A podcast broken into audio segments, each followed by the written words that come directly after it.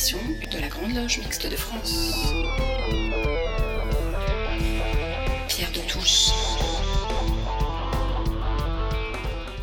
Bonjour à tous, très heureuse de vous retrouver pour cette nouvelle édition de Pierre de Touche, l'émission hebdomadaire de la Grande Loge Mixte de France. Bien, aujourd'hui, nous parlerons beaucoup de franc-maçonnerie.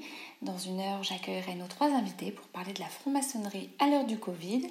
Mais nous parlerons aussi de complotisme, de guerre, de la Shoah et de joie.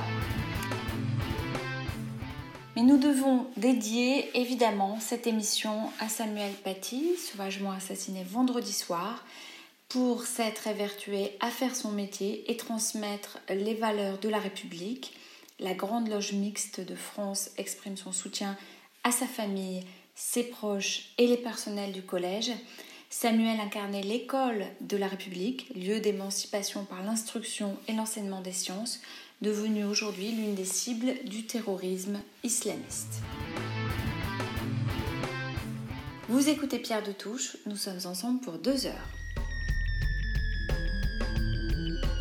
Pour leur chronique Le franc-maçon célèbre, Marie-Josée Freling et Gaspard Hubert Coco nous dressent aujourd'hui le portrait de Ginette Eboué. Bonjour à tous. Nous allons vous présenter aujourd'hui une autre femme, Ginette Eboué. En parcourant le dictionnaire historique de la résistance, on apprend qu'au sein des services londoniens de la France libre, un certain nombre de femmes engagées, volontaires, civiles y travaillaient. D'autres étaient employés ailleurs, toujours à l'extérieur de la France métropolitaine, dans les comités de la France libre. Certaines, dites affectées spéciales, intervenaient soit dans les secteurs de l'enseignement, du commerce, des œuvres sociales, soit comme employées ou assistantes sociales, ou encore dans le milieu médical comme infirmières, médecins ou secrétaires. D'autres encore œuvraient en métropole comme résistantes au sein de réseaux. Ginette Eboué, quant à elle, fin 1942, était employée au cabinet de son père à Brazzaville. En effet, Ginette Charlotte André Yvonne Eboué, née le 18 mars 1923, était fille de parents francs-maçons. Sa mère Eugénie Tell, dont le patronyme est connu des Sœurs et Frères du droit humain, avait suivi le général de Gaulle dans nombre de ses pérégrinations et adhéré comme infirmière aux forces françaises féminines libres. Plus tard, elle avait été successivement élue députée, conseillère de la République et sénatrice de Guadeloupe. Initiée aux droits humains, elle y avait été active jusqu'à sa mort en 1972 une rue de Paris lui rend hommage. Quant à son père, Félix Eboué, originaire de Cayenne comme son épouse, initié en 1922, il était un administrateur colonial, résistant de la première heure durant la Seconde Guerre mondiale et homme politique. Il avait, dès 1940, rallié le Congo-Brazzaville à la France libre. Décédé en 1944, inhumé au Panthéon en 1949, une place dans le 12e arrondissement de Paris porte son nom. Mais revenons à notre personnage, leur fille Ginette. En 1942, elle est exclue de l'école de la Légion d'honneur. Elle parvient à quitter Paris, rejoint Marseille et réussit à s'évader de France grâce à la famille Monerville. Elle rejoint Brazzaville et entre dans la résistance d'Afrique centrale. Beaucoup plus tard, en 1961, elle devient fonctionnaire internationale à l'UNESCO. Cette femme engagée et résistante active pendant la guerre sera responsable du programme d'aide au mouvement de libération nationale et de lutte contre l'apartheid en Afrique du Sud. Elle épouse, le 12 septembre 1946, le futur président du Sénégal et néanmoins poète Léopold Sédar Senghor. Cette fille du gouverneur général de l'Afrique équatoriale française est à l'époque attachée parlementaire au cabinet du ministre de la France d'Outre-mer dans les gouvernements Félix Gouin, puis Georges Bidault, puis Léon Blum et enfin Paul Ramadier. Ils auront deux fils, Francis Arfang en 1947 et Guy Wally en 1948, accidentellement décédé en 1983. Leur divorce sera prononcé le 12 juin 1957 à la mairie d'Anières. Répondant à l'écrivain et critique littéraire Boniface Mongo Mboussa, Daniel Delas, professeur émérite à l'université de Cergy-Pontoise, dira que, je cite, le divorce d'avec Ginette Eboué a été d'une certaine façon l'échec d'un dialogue rêvé entre Antillais et Africains qui, aujourd'hui encore, reste en filigrane et appelle à la refondation d'un dialogue nord-sud où la femme occuperait une place centrale. On voit à quel point la vie privée de Senghor interpelle encore les Africains et les Antillais, mais aussi les Noirs et les Blancs. Fin de citation. Ginette Eboué épousera en seconde noces un certain Pierre Fontaine. Initié en 1968 à la loge Le Libre Examen de la Grande Loge féminine de France, elle contribuera beaucoup au développement de la franc-maçonnerie dans la Caraïbe, dont elle était originaire, et à l'implantation de la GLFF en Afrique. À Paris, elle fut membre fondateur de la loge La Rose des Vents, ainsi que d'autres ateliers de la GLFF ailleurs en France et en Espagne très impliquée tout au long de sa vie à lutter contre toute forme de discrimination, mais très discrète dans ses actions, elle décède en 1992. Gérard de la Fédération du droit humain et membre d'une loge lyonnaise a accepté de témoigner sur ses engagements pour la chronique Je suis franc-maçon et alors, chronique préparée par Claire Donzel. Je suis franc-maçon et alors, aujourd'hui Gérard, qui est membre du droit humain à Lyon, respectable loge Carré de Lumière. Alors Gérard, vous avez une retraite très active puisque vous êtes euh, socialement particulièrement impliqué. Considérez-vous que cela a un lien avec votre appartenance à la franc-maçonnerie? Alors, euh, pour faire, on va dire, pavé mosaïque, je dirais oui et non. Euh, non, parce que avant d'entrer en maçonnerie, j'avais déjà des activités associatives extra-professionnelles et également dans les structures euh, représentatives des salariés au sein de l'entreprise. Mais je dirais oui parce que, nous le répétons à chaque tenue, si vous voulez, nous devons porter au dehors l'œuvre commencée dans le temps. Et lorsque j'ai pris ma retraite, j'ai pu consacrer une part importante de mon temps à mettre en pratique cette injonction, entre guillemets, de nos rituels. Voilà, donc être franc-maçon, pour moi, ce n'est pas seulement être assidu aux tenues. Prends toujours beaucoup de plaisir depuis plus de 25 ans maintenant à nos réunions, mais pour moi, être franc-maçon, c'est avant tout s'engager. N'oublions pas que nous travaillons quand même au progrès de l'humanité et que toute cette, comment je dirais, intelligence collective qui est à l'œuvre pendant nos travaux, nous avons le devoir d'en faire entre guillemets, profiter les autres et, de mettre cette intelligence collective au service de la collectivité. Voilà, je dirais que c'est mon devoir de citoyen de le faire et c'est en ce sens que mon engagement social est lié à mon engagement maçonnique. Alors, quelle est votre implication sociale, justement? Alors, en fait, je suis membre d'une association d'ingénieurs, de, cadres, de, chefs d'entreprise, euh, pour, faire court, de personnes qui ont exercé des responsabilités au sein des entreprises. Donc, nous sommes, tous à la retraite et nous mettons bénévolement notre expérience, et notamment notre expérience du recrutement, au service de jeunes en difficulté dans les lycées professionnels ou dans les missions locales, pour les aider dans leur insertion professionnelle. Nous accompagnons également des demandeurs d'emploi dans leur recherche d'un nouveau job. En fait, cela consiste à, apprendre à ces jeunes la maîtrise des outils de la recherche d'emploi. Alors, c'est le CV, la lettre de motivation, les simulations, mais surtout tout à leur apprendre ce qu'on appelle le savoir-être et la maîtrise des codes du comportement en entreprise. Alors, n'intervenons pas de manière professorale, mais nous intervenons sous forme de jeux de rôle, de discussion, d'échanges sur nos expériences. Nous essayons d'établir un vrai ces jeunes en difficulté en leur transmettant un peu notre expérience, mais surtout, surtout en les écoutant et en leur donnant confiance en eux-mêmes. Ces jeunes ont un potentiel formidable, mais premièrement, ils n'en sont pas conscients, et deuxièmement, les structures éducatives ne leur apprennent pas à exploiter ce potentiel. Or, ces jeunes sont notre avenir, et notre devoir, je dirais même notre intérêt, est de leur permettre de s'insérer correctement dans le monde professionnel et plus généralement dans la société. C'est ce que j'essaye au travers de mon action dans cette euh, association de faire, modestement.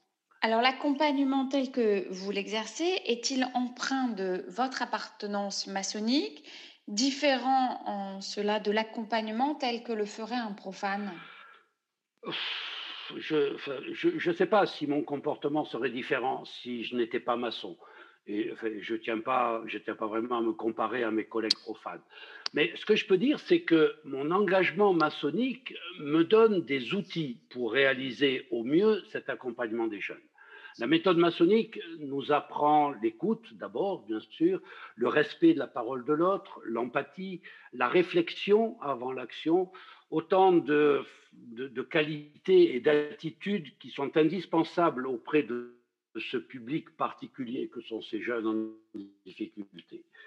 Et puis, lorsque je suis en présence de ces jeunes, je m'astreins à ce que mon attitude soit exemplaire, à ce que mes actes soient en parfaite harmonie avec mes dires. Et ça, c'est un acquis de la maçonnerie.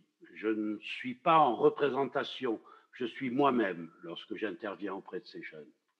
Enfin, en dehors de l'aspect purement technique de la recherche d'emploi, qui est le cœur de notre action, je m'attache chaque fois que cela est possible à transmettre ces valeurs qui sont les fondements de mon engagement maçonnique, à savoir la liberté, l'égalité, la fraternité, bien sûr, la solidarité, la laïcité, et ce, au travers euh, d'exemples, d'anecdotes, de, références, etc., qui ont composé mon, expérience professionnelle. Voilà ce que je peux dire sur la façon dont la maçonnerie influe sur mon action d'accompagnement de ces jeunes.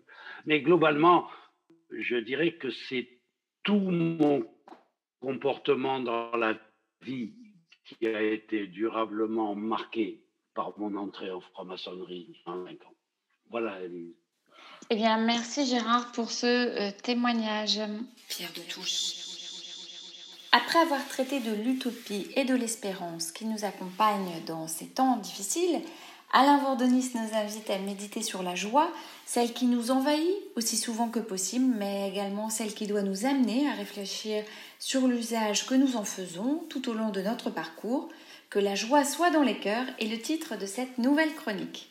À l'écoute de cette formule, Chacun d'entre nous a bien sûr en tête la clôture de nos travaux et la triple parole d'espérance, aux côtés de la paix et de l'amour, censée nous accompagner dans la poursuite de notre parcours. Mais que vient donc faire, sans chercher à trahir je ne sais quel secret, la joie dans la manière d'être et d'agir des francs-maçons et des francs-maçonnes? Seraient-ils des êtres épris de rêve, toujours prêts à s'esbaudir de la beauté du monde, de leur monde, au point de placer la joie parmi les aspirations les plus profondes?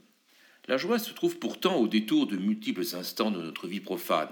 Être en joie, s'en donner à cœur joie, être fou de joie, traduisent bien des formes d'un état intense, sentiment quasi inné au temps de notre enfance, souvenir de cet âge heureux qui nous faisait passer aussi rapidement du rire aux pleurs. Car la joie peut aussi vite déchanter et nourrir alors de douloureuses fausses joies. Attardons-nous d'abord sur une citation du chevalier de Ramsay qui, dans le contexte de l'époque, évoquait la joie d'un franc-maçon comme celle, je le cite, d'une joie pure et d'une gaieté raisonnable, où tous les vices du cœur et de l'esprit sont bannis, où tous nos repas ressemblent à ces vertueux soupers d'Horace, où l'on s'entretenait de tout ce qui pouvait éclairer l'esprit, régler le cœur et inspirer le goût du vrai, du bon et du beau.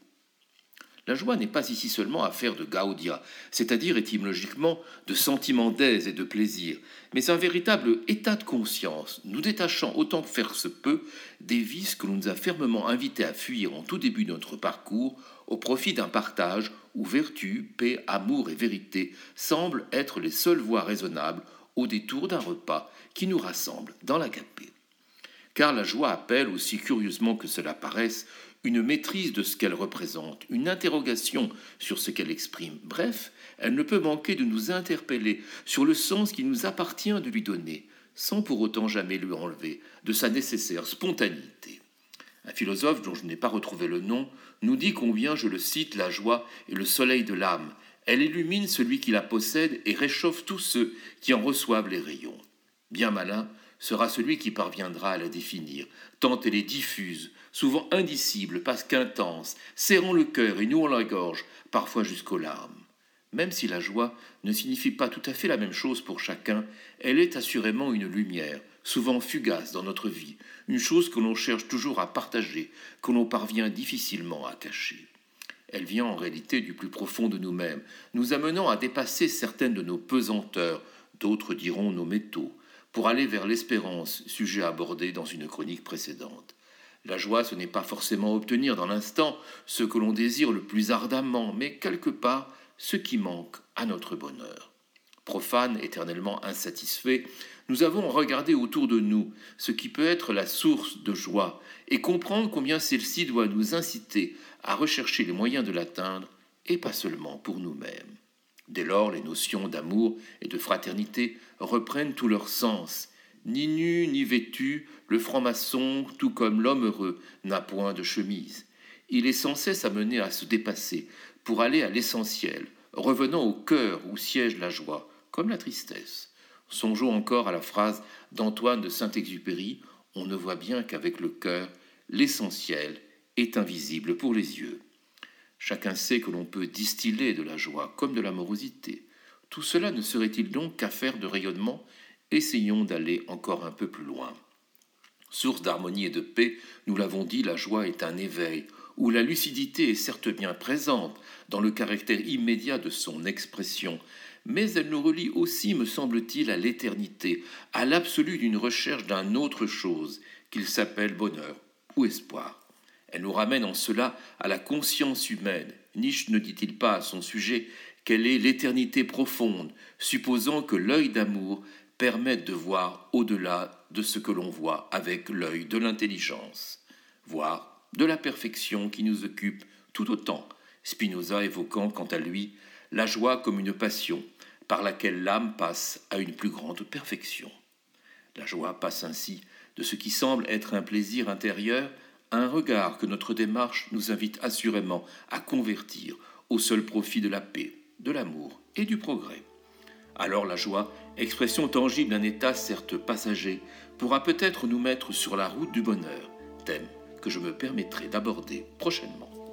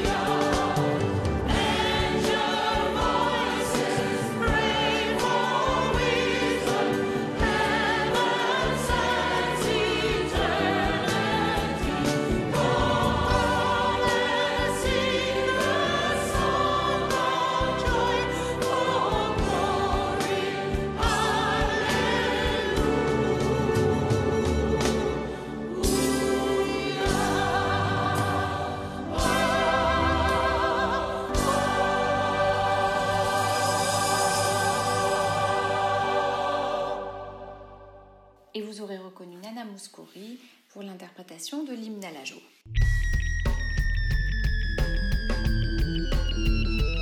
Pierre de Touche, une émission de la Grande Loge Mixte de France.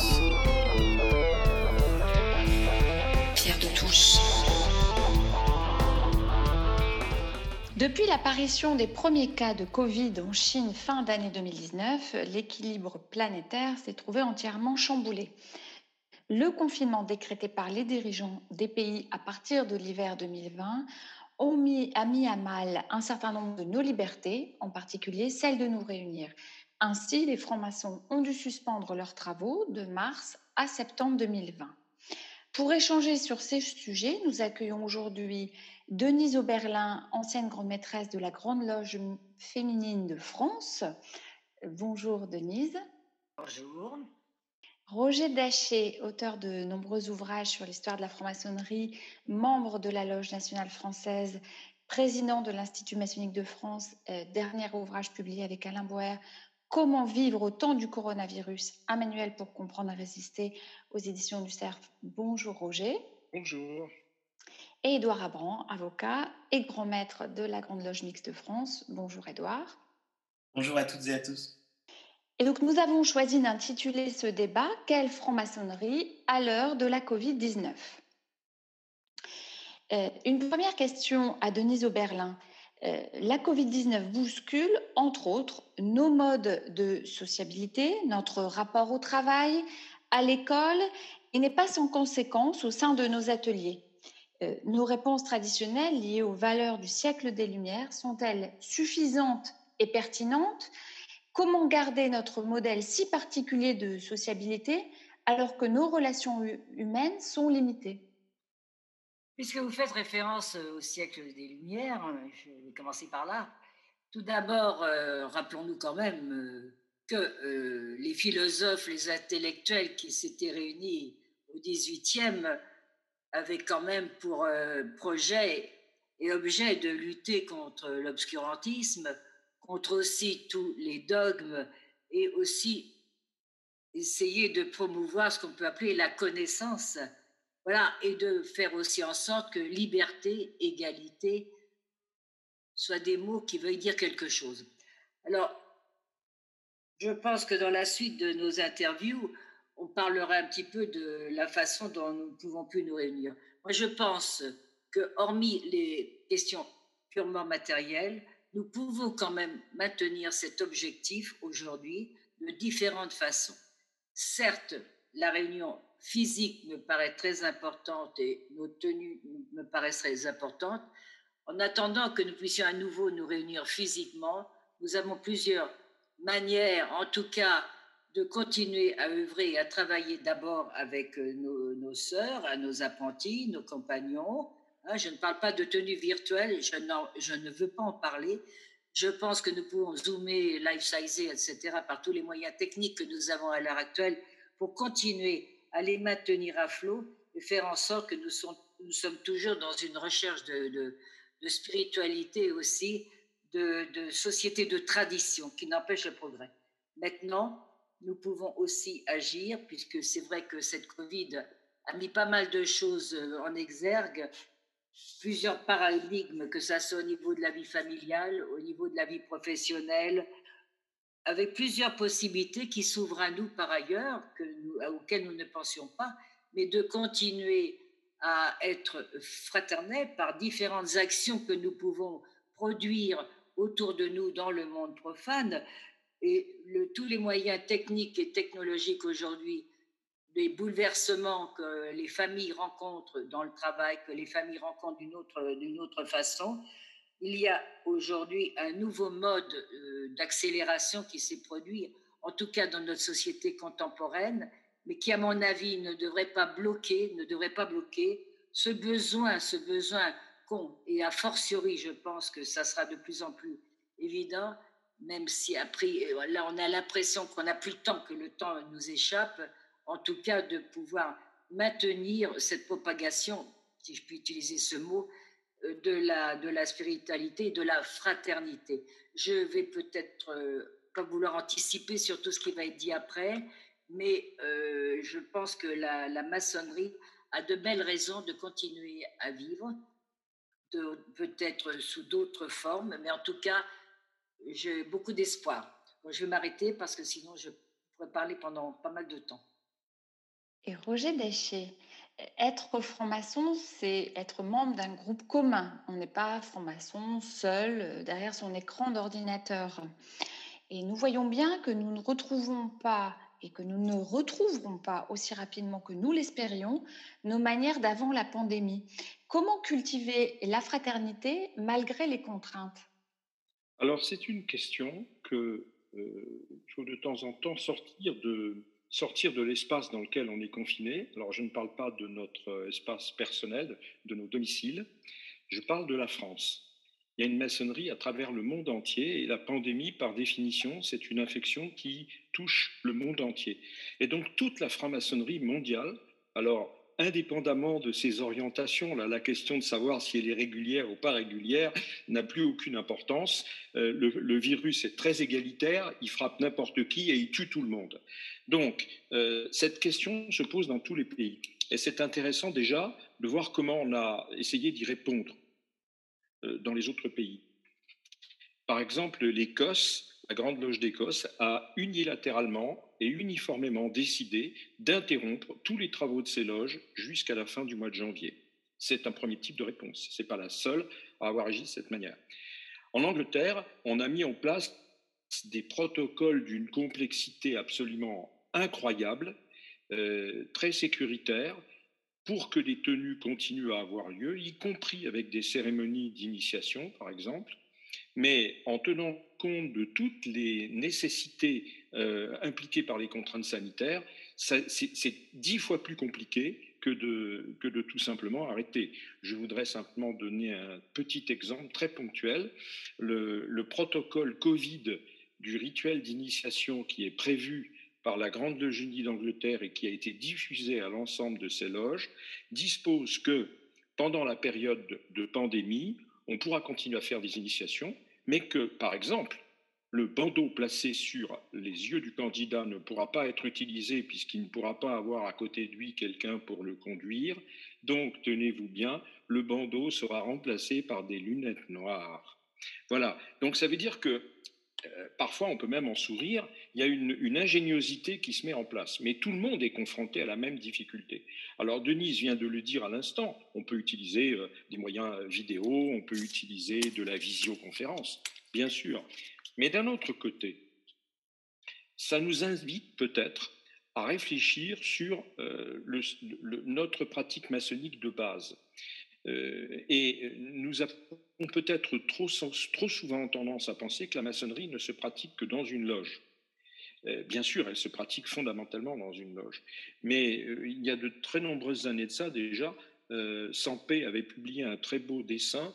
On voyait une cité, une très grande cité, et sur, toutes les fenêtres, on voyait la même scène. Un couple regardait la lune sur un écran de télévision. Et en fait, quand on regardait la partie gauche du dessin, il suffisait de se mettre à la fenêtre et de regarder la Lune dans le ciel. Donc, il y a mille façons d'être en contact avec les autres. Et je pense qu'au-delà des, des, mois que nous allons passer, qui ne vont pas être euh, simples et faciles, ça nous invite déjà à réfléchir sur comment nous vivrons peut-être de manière plus diverse la franc-maçonnerie euh, après. Euh, Roger Euh, la période est caractérisée par la peur et l'enfermement. En même temps, une partie de la population dit je m'en fiche et ne veut pas prendre les précautions recommandées par les dirigeants. Nous sommes francs-maçons, nous vivons dans la société. Comment les maçons libres dans des loges libres s'adaptent-ils? Alors là, je ne vais pas réagir en tant que franc-maçon, mais je vais réagir en tant que médecin des francs-maçons. Euh, la maçonnerie est née dans sa forme actuelle au XVIIIe siècle sur deux messages essentiels, qui étaient la fraternité et la raison.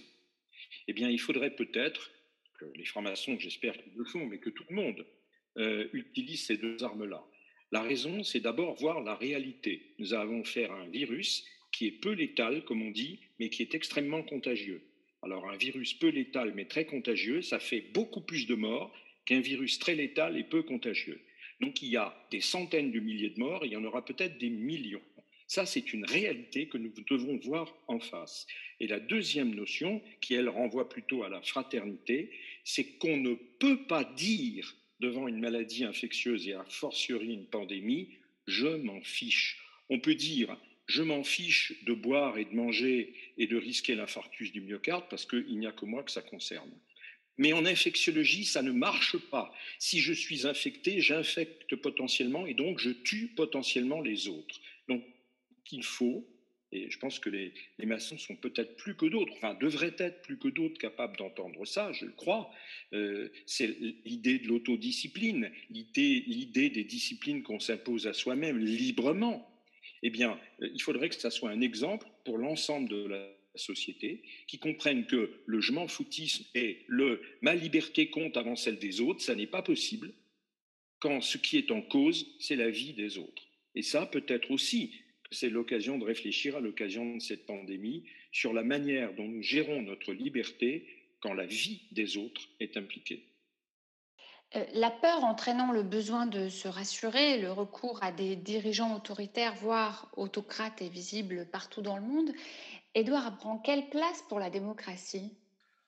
Alors, j'ignore si la peur entraîne toujours le besoin de se rassurer. Hein. La peur déclenche euh, pas mal de types de réactions. Elle déclenche la fuite, elle déclenche euh, la violence. Mais euh, en effet, dans des fonctionnements, disons, les fonctionnements de régime politique, on, pourrait voir en gros deux, deux grandes catégories de régimes ceux qui fonctionnent sur la crainte et ceux qui fonctionnent sur la confiance. Alors on associe en général euh, les régimes plutôt tyranniques à la crainte et les régimes qui, qui, mobilisent la confiance euh, au régime démocratique. Je pense quand même que, la frontière n'est pas toujours aussi nette que ça, puisqu'il y a des régimes démocratiques qui, qui, qui peuvent s'appuyer sur la crainte, et puis il y a des régimes dits un petit peu plus tyranniques, en tout cas autoritaires, où, euh, où euh, il y a une confiance assez massive de la, de la population. Donc c'est pas toujours évident de, de, faire le, le, partage entre les deux. Euh, d'ailleurs, dans la, dans la séquence qu'on a constatée depuis, depuis près d'un an, on alterne sur des tentatives de, de, restauration de confiance et en même temps des, des épisodes un petit peu fondés, fondés sur la crainte. Mais euh, la démocratie, il y a beaucoup de moyens d'en juger le, fonctionnement. Après, ce, qui peut être intéressant euh, du point de vue euh, français, c'est de voir comment, le Parlement a fonctionné pendant tous ces mois. C'est un, éclairage intéressant. Vous savez qu'en France, le Parlement il est composé de deux chambres, l'Assemblée nationale, un peu moins de, 600 députés, le Sénat, un petit peu moins de 400 sénateurs, et euh, voir leur activité pendant toute cette période, notamment l'activité législative, mais aussi l'activité de contrôle sur le gouvernement, c'est un bon indicateur en effet de la démocratie. Ce qu'on a vu depuis, euh, depuis la, loi du 23 mars, c'est 62, euh, 62 ordonnances qui ont été signées par le président de la République. C'est quand même beaucoup. Ce qu'on a vu également, c'est que les lois qui ont été votées l'ont été euh, souvent dans un délai euh, de 12 jours, qui est un délai quand même très très bref. Donc on voit le fonctionnement d'un Parlement qui est quand même plus... Euh, qui, qui, alors de Rosier, Jean-Philippe de Rosier qui était venu à votre émission avait a parlé même d'assistance respiratoire pour l'activité du Parlement. Je pense que je pense que les parlementaires en effet euh, peuvent ressentir une certaine frustration, notamment dans les questions qu'ils posent au gouvernement et notamment dans les rapports avec l'exécutif. Donc oui, euh, on ne bascule pas forcément en dehors d'une démocratie, mais en tout cas le fonctionnement euh, démocratique à travers les institutions qui, garantissent cette démocratie est manifestement est manifestement affecté, c'est ça. Nous sommes face à un virus qui nous rend codépendants aucun État euh, ne se sortira seul de la situation actuelle.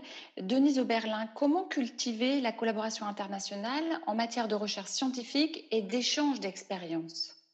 Je voudrais, si vous me permettez, revenir euh, sur deux petites choses qui viennent d'être dites et qui me tiennent à cœur. Je pense que par expérience, et je vois ce qui se passe dans ma propre obédience et dans d'autres aussi, dont j'ai eu des échos. Quand euh, aujourd'hui, vous avez parlé de peur, alors hier, parliez de mobilité tout à l'heure. Bon, euh, il y a des sœurs qui ne veulent plus venir parce qu'elles ont peur, tout à fait honorable. Celles qui n'ont plus pour des soucis pécuniers, n'oublions pas non plus ce facteur, hein, qui se retrouvent en chômage partiel, etc., etc., ne peuvent plus payer et s'éloignent. Et puis, celles qui se disent, euh, pour diverses raisons, euh, qui n'ont pas zoomé avec leur surveillante, etc., pendant toute cette période, qui n'ont pas réussi à, continuer à travailler les symboles, qui se disent, en fait, je ne suis pas venue depuis six mois, ça m'a pas manqué beaucoup. Excusez-moi, je suis peut-être euh, très franche, mais c'est en tout cas ce que j'entends autour de moi. Je crois que là, déjà, on peut se poser effectivement la question certaines questions qui remettent en cause, euh, qui remettent en cause euh, certaines recrues et autres. Donc, euh, avant de parler de collaboration internationale, je voudrais déjà rester simplement dans nos contextes là en France, à savoir que quand même il y a des questions qui se posent. Je pense que je suis depuis un certain nombre d'années, pour pas dire un temps certain, en maçonnerie. Euh, je crois aujourd'hui, euh, Roger nous expliquait toutes les précautions qui étaient prises pour pouvoir continuer des cérémonies d'initiation. Euh, néanmoins, néanmoins, je reste convaincu pour avoir déjà été en tenue depuis quelque temps et avoir pris certaines précautions où il n'y a plus de chaîne d'union, où nous ne relions pas les mains, que toutes ces actions dans le temple veulent quand même dire quelque chose au plan symbolique Hein, à savoir que les cinq sens, là pour le coup, on voit un petit peu entre le toucher, l'odorat, hein, dont la Covid est parfois responsable, on voit l'importance de, de, ces liens, de ces liens humains à travers la, symbolique des tenues. Alors, euh, je pense que ne plus être dans le temps, moi, me dérange un peu. Euh, voilà. Bon, qu'est-ce que je voulais dire Maintenant, la question que vous posez au niveau de la collaboration internationale, la maçonnerie est répandue sur toute la Terre et on le sait. Je pense que dans d'autres pays, on doit rencontrer euh, les, mêmes difficultés que, nous les rencontrons, mais nous devons garder en tête euh, cette, cette chaîne d'union universelle, puisqu'on le dit toujours dans, dans, nos, dans nos rituels. Alors, quelle collaboration? Eh ben, C'est de se soutenir. Euh, Roger a parlé de ce que faisait euh, la Grande Loge d'Angleterre. Bon, pourquoi pas, euh, pourquoi pas s'indiquer aussi les uns et les autres comment on peut continuer à procéder pour pouvoir se réunir d'une façon ou d'une autre. Voilà. Mais je, suis convaincue que moi, sinon, j'aimerais venir au Café du Commerce s'il n'y a plus le, le, rituel, le rituel, parce que c'est quand même la base c'est quand même la base de notre, de notre spiritualité. Et bon, je m'inclinerai, mais en même temps, je, je, je continue à dire que c'est indispensable. Alors, cette chaîne universelle, bien sûr, bien sûr, il faut continuer à l'entretenir pour voir ce que les uns et les autres trouvent comme solution à ces problèmes-là. J'étais en Slovénie juste avant le confinement et on a pu aussi pratiquer les, les rituels avec beaucoup de, avec beaucoup de précautions. Voilà, je voulais rajouter un petit peu cela. Et Roger euh, Daché, euh, il faudrait une réaction coordonnée et mondiale. Or, c'est plutôt la concurrence et le chacun pour soi qui s'expriment. Comment encourager et soutenir un partage des découvertes et notamment des vaccins? Puis je reviens sur la question comment cultiver la collaboration internationale en matière de recherche scientifique et d'échange d'expériences? Alors là, il faut dire d'abord une chose très importante. Il se trouve que dans mon activité professionnelle, pendant 30 ans, je me suis occupé de pathologie virale et de mise au point de vaccins. Donc j'ai vécu dans cette atmosphère pendant 30 ans. La coopération scientifique en matière de médecine, de sciences, mais notamment euh, de virologie ou de vaccins, elle est permanente, elle est constante et elle n'a jamais cessé.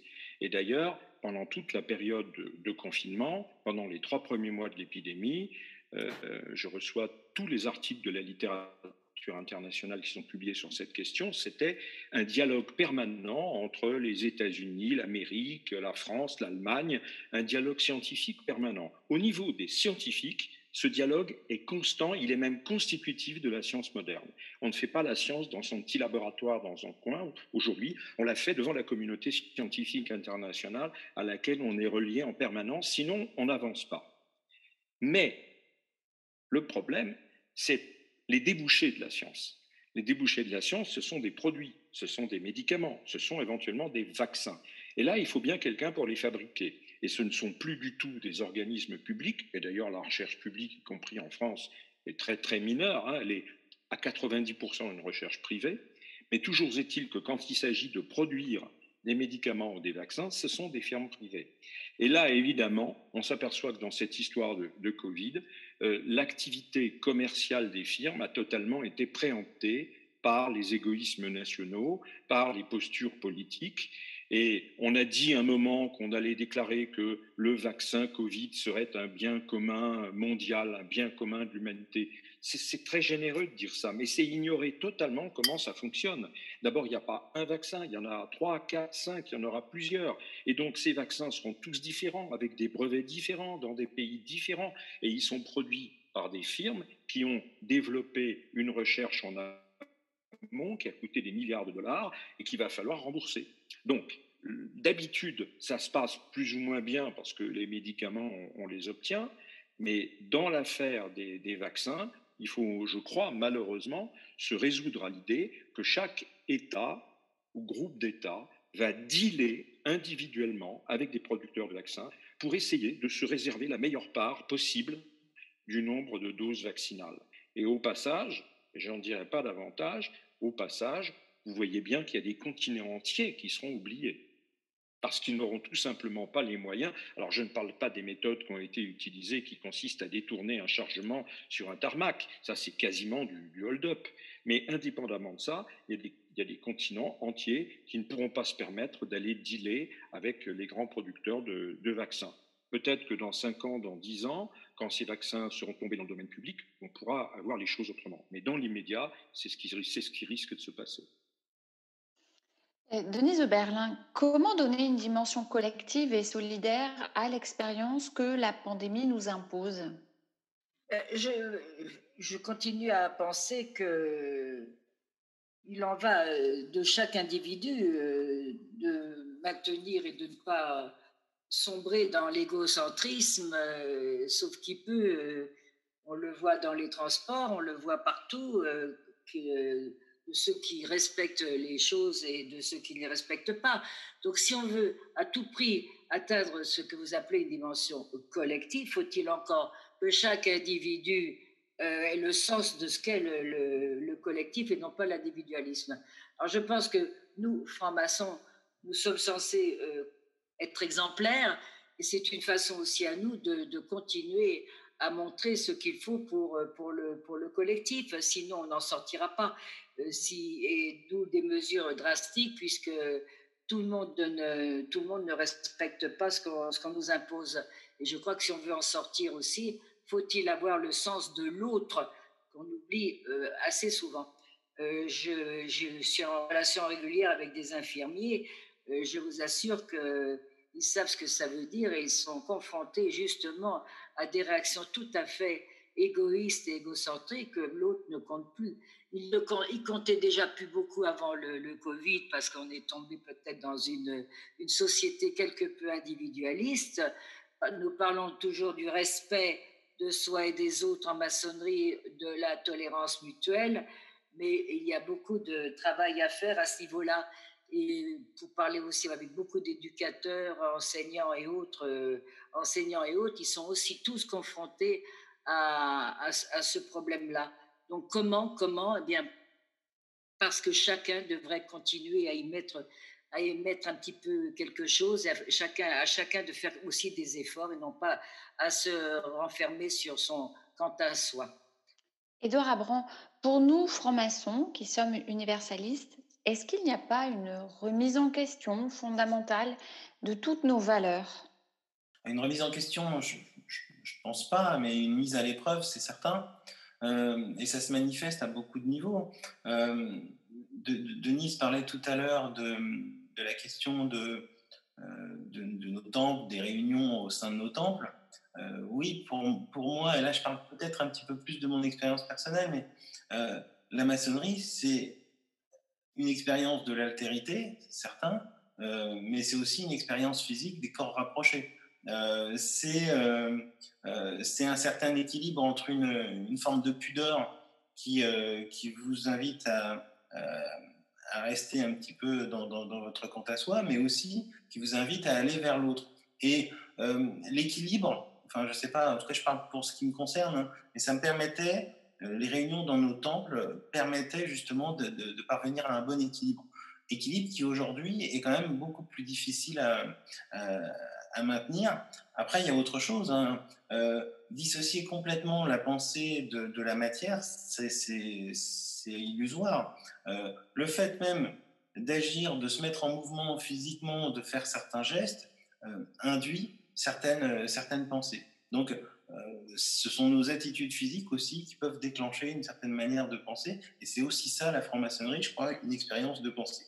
Alors, pour, pour ce qui est plutôt de l'universalisme, il est évident que dans un monde où, les frontières se referment, où les, euh, les déplacements se, sont, sont, restreints, euh, l'exercice de la fraternité, même au-delà de la liberté, devient un petit peu plus compliqué. Et puis, surtout, on a du mal à aller euh, vers ceux qui sont fondamentalement différents, vers l'autre, vers, vers l'étranger. On a tendance, un petit peu par la force des choses, à limiter nos, interactions sociales. Or, limiter nos interactions sociales, c'est euh, aussi en soi déjà aller à la rencontre, à l'encontre de, de l'un des objectifs fondamentaux de la franc-maçonnerie.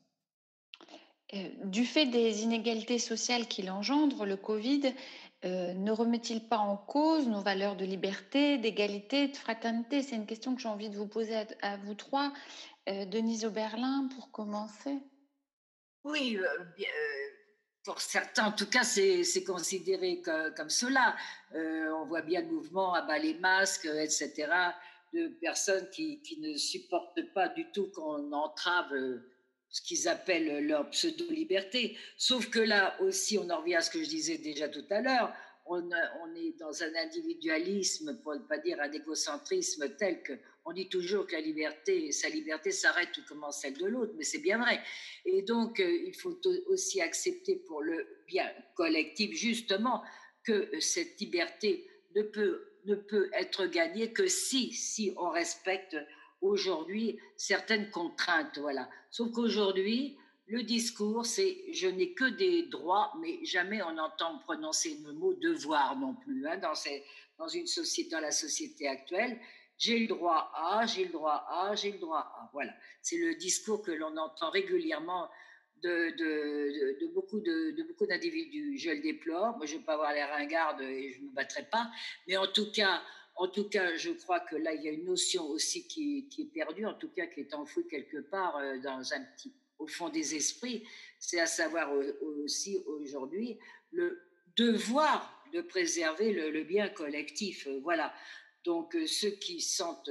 Bien sûr que c'est pas très drôle d'être confiné pendant, pendant trois mois. Bien sûr que c'est pas drôle dans les appartements parisiens. Et c'est vrai que ça entraîne beaucoup, beaucoup de mots, euh, que ce soit les gens qui sont en burn-out, que ce soit les vies de famille qui sont perturbées, etc., etc. Vous le savez aussi bien que moi. Mais je crois qu'en même temps, euh, si on veut si on veut s'en sortir aujourd'hui, et c'est vrai qu'on en a pour euh, facilement euh, une bonne année, il faut apprendre à vivre avec.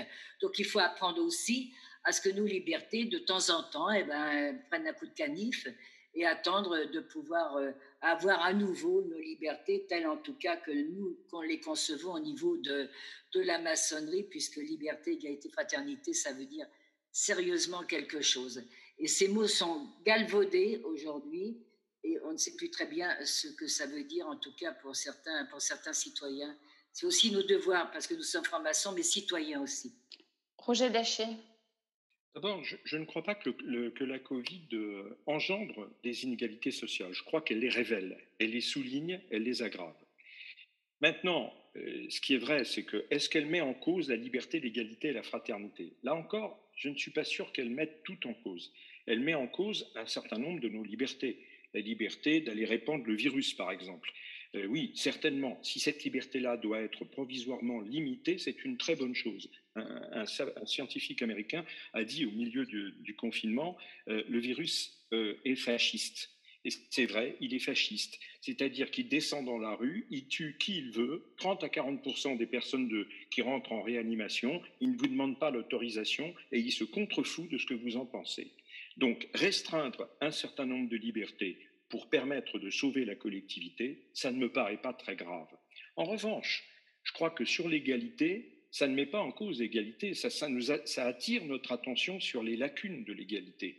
Quand vous êtes un Parisien qui, oh mon Dieu, doit se confiner dans son appartement parisien pendant quelques jours pour échapper au virus, horrible restriction de sa liberté, vous pouvez le faire. Quand vous êtes l'habitant d'une favela dans une grande métropole du Brésil avec un président qui affirme qu'il n'y a pas d'épidémie, eh bien, vous n'avez pas la même égalité. Vous n'êtes pas dans la même situation. Donc, ça doit attirer notre attention là-dessus. Et puis, quant au terme fraternité, ben, ça doit simplement nous inciter à l'exercer. Et juste un mot sur ce point, pour dire que pour ma part, je regrette que de manière collective, la franc-maçonnerie française n'ait pas été aussi extériorisée dans son aide à propos du Covid. Et là encore, la maçonnerie anglo-saxonne, je suis obligé de le dire, nous donne un exemple. Elle a déversé des millions, vous m'entendez bien, des millions de livres à des centres localisés euh, près, de, près des loges qui s'en occupaient, ou au contraire à des centres nationaux, à des équipes, à financer des ambulances de secours. La franc-maçonnerie française a fait 15 réunions pour acheter en, en désespoir de cause quelques respirateurs. Ça, je trouve que c'est grave parce que c'était une occasion, d'abord c'était une nécessité, et c'était aussi une occasion de montrer que la franc-maçonnerie, elle est peut-être très bonne pour faire des discours, mais que de temps en temps, elle pose des actes utiles. Et dans une situation extrême comme celle-ci, elle aurait dû en poser davantage. Édouard Abran, à la fois euh, sur la remise en cause euh, des valeurs liberté, égalité, fraternité, mais également sur ce que vient de dire Roger Dachy sur la franc-maçonnerie française. Alors, sur, la première partie, euh, remise en cause, Bon, c'est vrai que la fraternité peut, euh, peut manquer parce que je pense qu'elle s'exprime, euh, beaucoup physiquement chez nous. Euh, Denise parlait tout à l'heure d'essence et je pense que c'est important parce que la maçonnerie, oui, c'est une expérience sensuelle. Donc, ça, ça c'est la fraternité.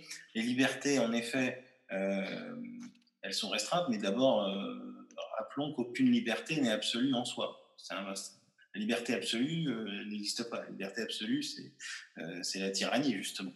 Donc, euh, mais en effet, sur l'égalité, euh, je pense que les, inégalités ont été aggravées, c'est très net. Il suffit, euh, pour s'en convaincre, de lire le, dernier rapport de l'INSERM, qui est assez, qui est assez révélateur des, de, cette, de cette évolution.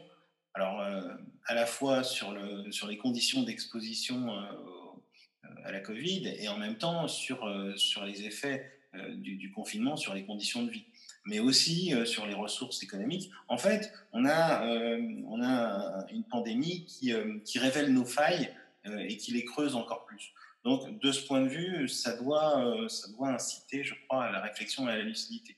Après, sur la maçonnerie française, qui, on le sait, a, un petit peu de mal, et je pense que Roger le sait en tant que grand maître de la LNF, il a lui-même assisté à, quelques réunions de grand maître. On a, parfois du, mal à, prendre des, dispositions communes et à surtout agir dans l'urgence.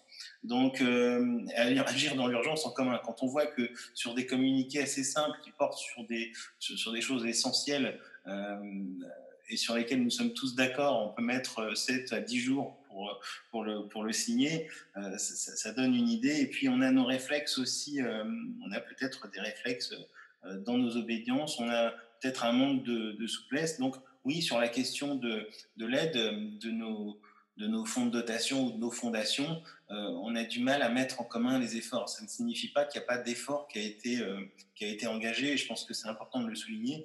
En tout cas, euh, euh, bon, je sais que le GO, la GLFF, euh, la GLMF elle-même, par l'intermédiaire de son fonds de dotation, beaucoup, beaucoup ont agi. Et puis aussi, il faut souligner toutes les actions, soit des loges, soit des membres qui ont été exercées. Parce que la maçonnerie, Enfin, on ne peut pas réduire la maçonnerie, je pense, aux, obédiences. Elle est composée de loges et surtout elle est composée de femmes et d'hommes qui agissent. Et donc, effectivement, il y a beaucoup de choses à parfaire, même si, même si quand même, euh, il, y a eu des, il y a eu des réunions, il y a eu des positions communes, notamment sur les, sur le, sur les dates de fermeture. Euh, les, les, obédiences se sont mis d'accord sur des dates de fermeture et de réouverture. Elles se sont mises d'accord sur un, sur un protocole, protocole qui était essentiel parce que c'est ce qui nous a permis d'avoir une activité euh, minimale parce que sans protocole strict, c'était impossible. Donc, il y a des choses qui ont été faites. J'aurais tendance, moi, à m'inscrire plutôt dans, euh, dans l'espoir et puis dans, à souligner le positif plutôt que, plutôt que ce qui peut, qui peut en effet nous, nous séparer, mais en tout cas nous éloigner parfois. Alors, on va faire une petite pause musicale. On va aller en Chine avec Nine Millions of Bicycles, Cathy Melua.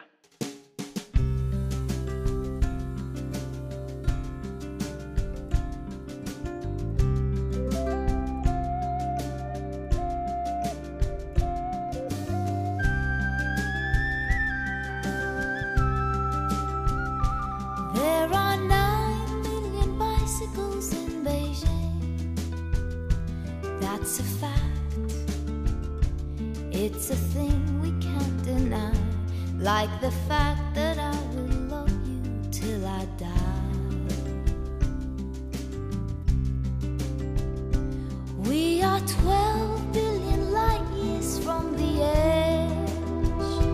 That's a guess. No one can ever say it's true, but I know that I will always be with you.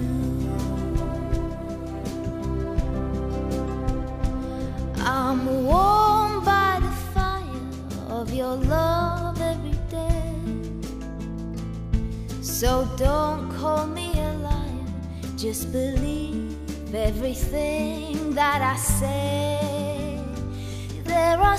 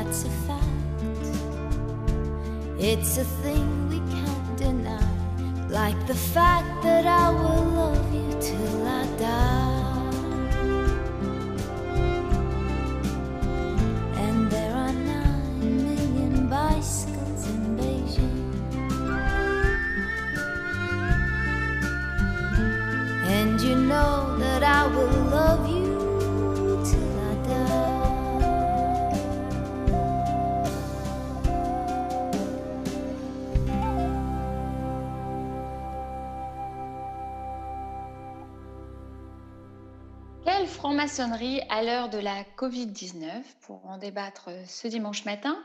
Denise Oberlin, ancienne grande maîtresse de la Grande Loge féminine de France, Roger Daché, auteur de nombreux ouvrages sur l'histoire de la franc-maçonnerie, membre de la Loge nationale française, dont le dernier ouvrage publié avec Alain Boer, Comment vivre au temps du coronavirus, un manuel pour comprendre et résister, paru aux éditions du Cercle, et Édouard Abran, avocat et grand maître de la GLMF. Je précise que Roger Daché est également euh, médecin.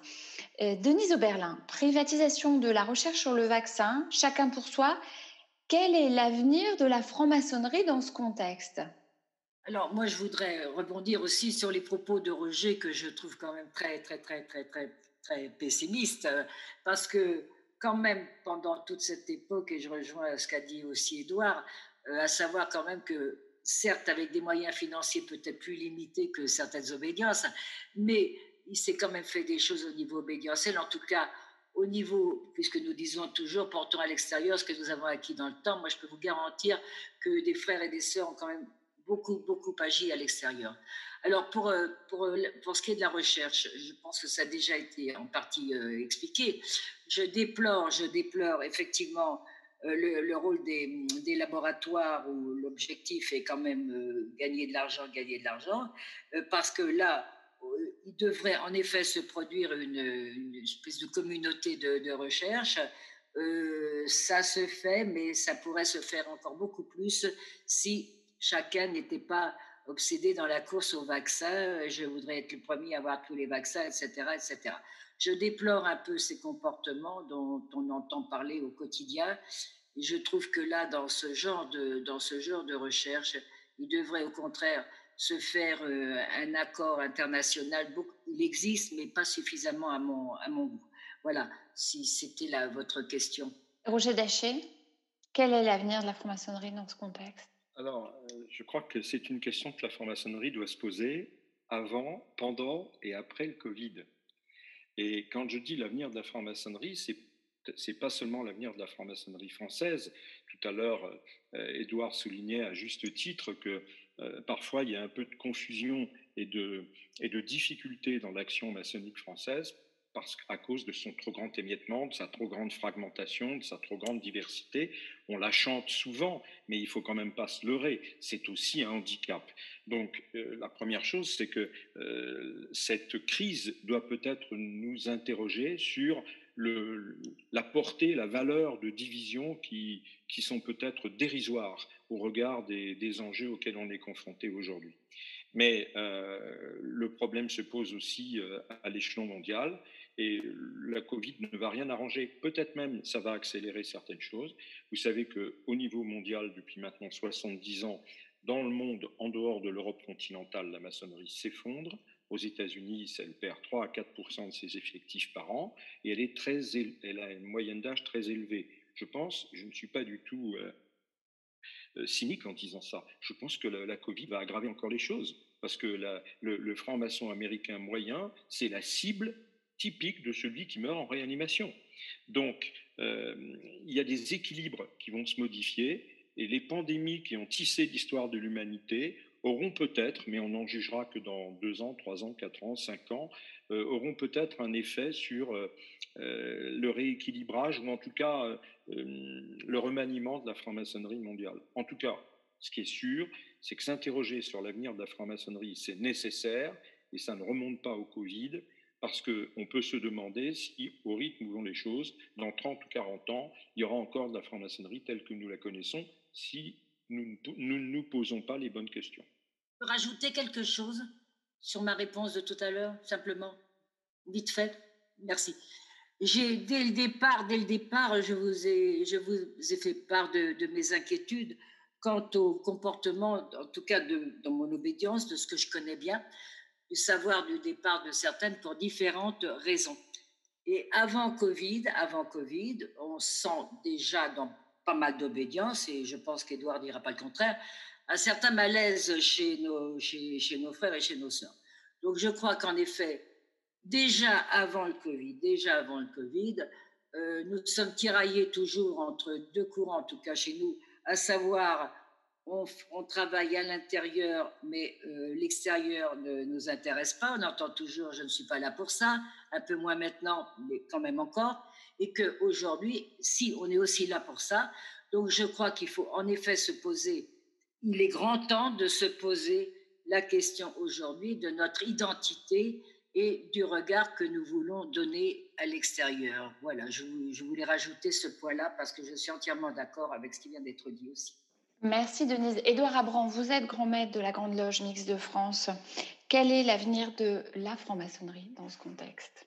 Je suis pas, je suis grand maître, je suis pas devin, donc euh, je, ne peux pas annoncer proclamer quel sera euh, l'avenir à déjà 30-40 ans, c'est un horizon qui me, paraît, qui me paraît très loin. Ce qu'on sait, c'est que oui, cet épisode souligne nos vulnérabilités et nos failles, comme je le disais tout à l'heure. Et je pense même qu'à l'horizon de 10 années, il peut se passer déjà beaucoup de choses. on n'a pas besoin forcément d'aller jusqu'à 30 ans. À 10 ans, il peut se changer beaucoup de choses. Euh, comment bah, Déjà, si on regarde notre, notre sociologie, et pas seulement sur le terrain de, de, de la moyenne d'âge, mais aussi sur une tendance peut-être... Euh, euh, peut-être qu'on n'est peut-être pas suffisamment ouvert à la diversité, en tout cas pas autant qu'on le, voudrait. Et de ce point de vue, je crois qu'il y a une réflexion vraiment à mener sur, euh, sur la composition de nos membres pour qu'on puisse vraiment être, être le laboratoire que nous aspirons à être. Et puis, de même, s'interroger définitivement, enfin en tout cas encore plus que nous le faisons actuellement, sur l'image que nous souhaitons donner à l'extérieur, parce qu'il y a un décalage extraordinaire entre l'image que nous avons nous-mêmes et l'image que ceux qui ne sont pas euh, maçons ont des, des, francs-maçons. Et aujourd'hui, c'est quelque chose qui, je pense, euh, est extrêmement euh, pénalisant. Donc il y a des rééquilibrages à faire, parce qu'en fait, les déséquilibres, que nous constatons aujourd'hui, qui, qui, se renforcent chaque année, vont, vont être de plus en plus difficiles à, à, corriger, que ce soit sur le plan de, euh, en effet, de, la représentation des différentes générations, mais aussi, euh, aussi sociologiquement, euh, intellectuellement. Alors, euh, oui, on évoque ces deux courants, un petit peu le courant qui est tourné vers l'extérieur, vers la société, et puis le courant dit plus spirituel. Moi, j'avoue que j'ai j'ai du mal, et c'est pas par œcuménisme, mais j'ai du mal à, faire le, partage entre les deux. Je considère que justement, ce qui peut réconcilier ces deux courants, c'est l'éthique. C'est la construction d'une éthique, euh, et puis c'est le parcours initiatique, c'est ce qui nous réunit tous. Donc, autour de cette construction, autour de ce parcours, euh, chacun peut après se déployer et puis suivre le chemin de, de son choix. Mais c'est un, un chemin qui, en tout état de cause, nous mènera vers autrui. Et si nous restons euh, trop euh, dans l'entre-soi, trop dans notre tour d'ivoire, nous sommes condamnés à terme, sauf que ce terme va arriver peut-être plus vite que prévu. Alors, Edouard Abrancor, vous êtes avocat. Euh, en instaurant l'état d'exception qui dure par la nature de l'épidémie, est-ce qu'on n'est pas en train de détricoter nos libertés et nos droits?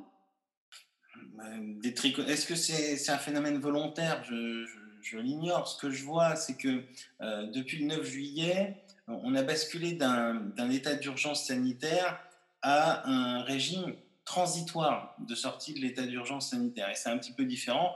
Donc on nous dit que c'est transitoire. Donc en fait, euh, c'est une autre période que nous vivons depuis le 9 juillet, mais qui n'est pas non plus extrêmement définie, qui pose question, en tout cas, euh, qui pose question aux juristes, et dont les enjeux euh, vont être assez concrets. Hein. C'est-à-dire qu'aujourd'hui, il est question de proroger cette situation jusqu'au 1er avril 2021.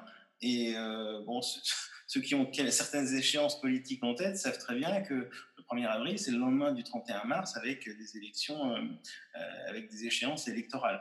C'est pourquoi d'ailleurs les sénateurs ne sont pas d'accord pour proroger ce, régime transitoire au-delà d'une certaine période. Et c'est vrai que euh, c'est important du point de vue des libertés que la loi soit, lisible et qu'elle soit, euh, qu'elle soit quand même euh, compréhensible. Donc, euh, à cet égard, ça, soulève quelques, difficultés, notamment pour rétablir, euh, une confiance entre, citoyens et, et, gouvernants. Alors, le président de la République nous a dit euh, au début du confinement qu'il fallait faire la guerre au virus. La dernière fois que nous avions employé ce vocabulaire, c'était contre le terrorisme. Roger Daché, sommes-nous capables d'accepter un peu moins de liberté pour une meilleure prise en charge sanitaire? Alors on a vu que quand le, président de la République, et d'ailleurs il n'est pas le seul, a fait usage de ce vocabulaire un peu martial, il a fait l'objet d'un certain nombre de critiques. Euh, pourtant, le parallèle n'est pas, n'est pas faux. Un terroriste, c'est quelqu'un qui vous tue parce que vous ne lui avez rien fait. Et un virus agit de la même manière. Il se moque complètement de ce que vous en pensez. Donc, il y a effectivement une guerre contre le virus. Alors, une fois qu'on a dit ça, il faut savoir quels moyens on, met en œuvre. C'est là d'ailleurs qu'en France, ça a été problématique. C'est évidemment un problème qui dépasse notre, notre échange d'aujourd'hui. Mais pour faire la guerre, il faut avoir des moyens de faire la guerre. Or, il se trouve qu'on n'a pas eu les moyens de faire la guerre, et il se trouve que pour la deuxième offensive dans laquelle nous sommes plongés, car la deuxième vague, nous y sommes en plein, eh bien, nous ne sommes toujours pas armés euh, comme nous devrions l'être. Alors, euh, le seul moyen euh, qui nous reste, eh bien, c'est d'essayer de nous protéger. Et nous protéger, ça veut dire euh, nous isoler relativement les uns des autres, ce qui suppose, parce qu'un certain nombre de gens ne comprennent pas ça, de restreindre leur liberté d'aller et venir. Mais je, crois que euh, opposer euh, la, la, gouvernance sanitaire à la gouvernance des libertés, c'est une erreur.